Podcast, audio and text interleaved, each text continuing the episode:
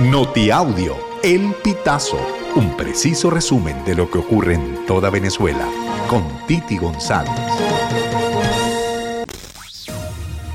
Bienvenidos amigos a una nueva emisión del Notiaudio El Pitazo del 13 de septiembre del 2023.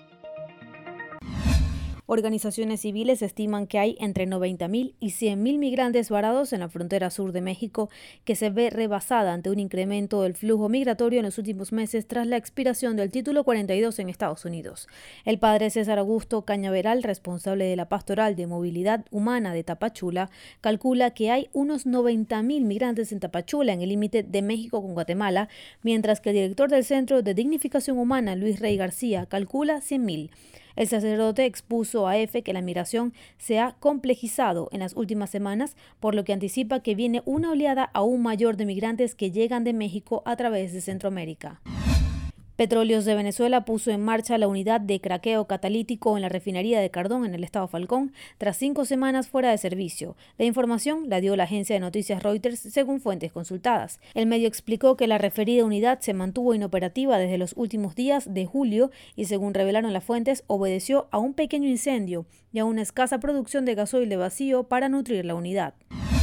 Una acción femicida cada 19 horas ocurrió en Venezuela durante los primeros siete meses del año. De esa cifra, 160 fueron consumados y 93 en grado de frustración.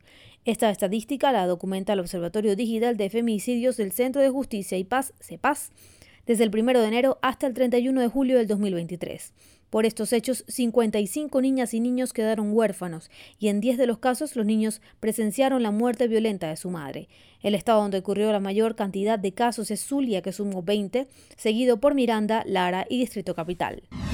El gobierno de Nicolás Maduro activó un nuevo bono a través del sistema Patria, de acuerdo con la información de arroba bono social. Este beneficio se comenzará a cancelar desde el 13 de septiembre hasta el 20 de septiembre. Usuarios confirmaron que el monto del bono es de 130 bolívares, lo que equivale a menos de 4 dólares, tomando como referencia el valor del dólar oficial del Banco Central de Venezuela.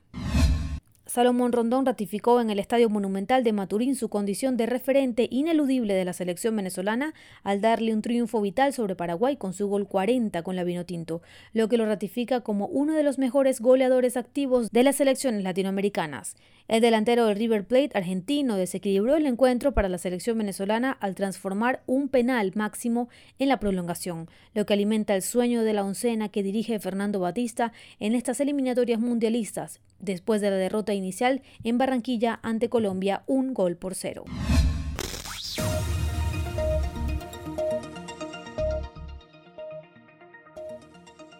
Amigos, así finalizamos. Si quieres conocer más informaciones, ingresa a elpitazo.net.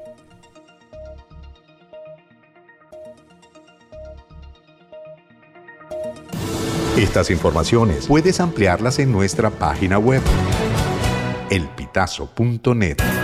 También recibimos tus denuncias vía SMS o WhatsApp a través del 0414 230 2934.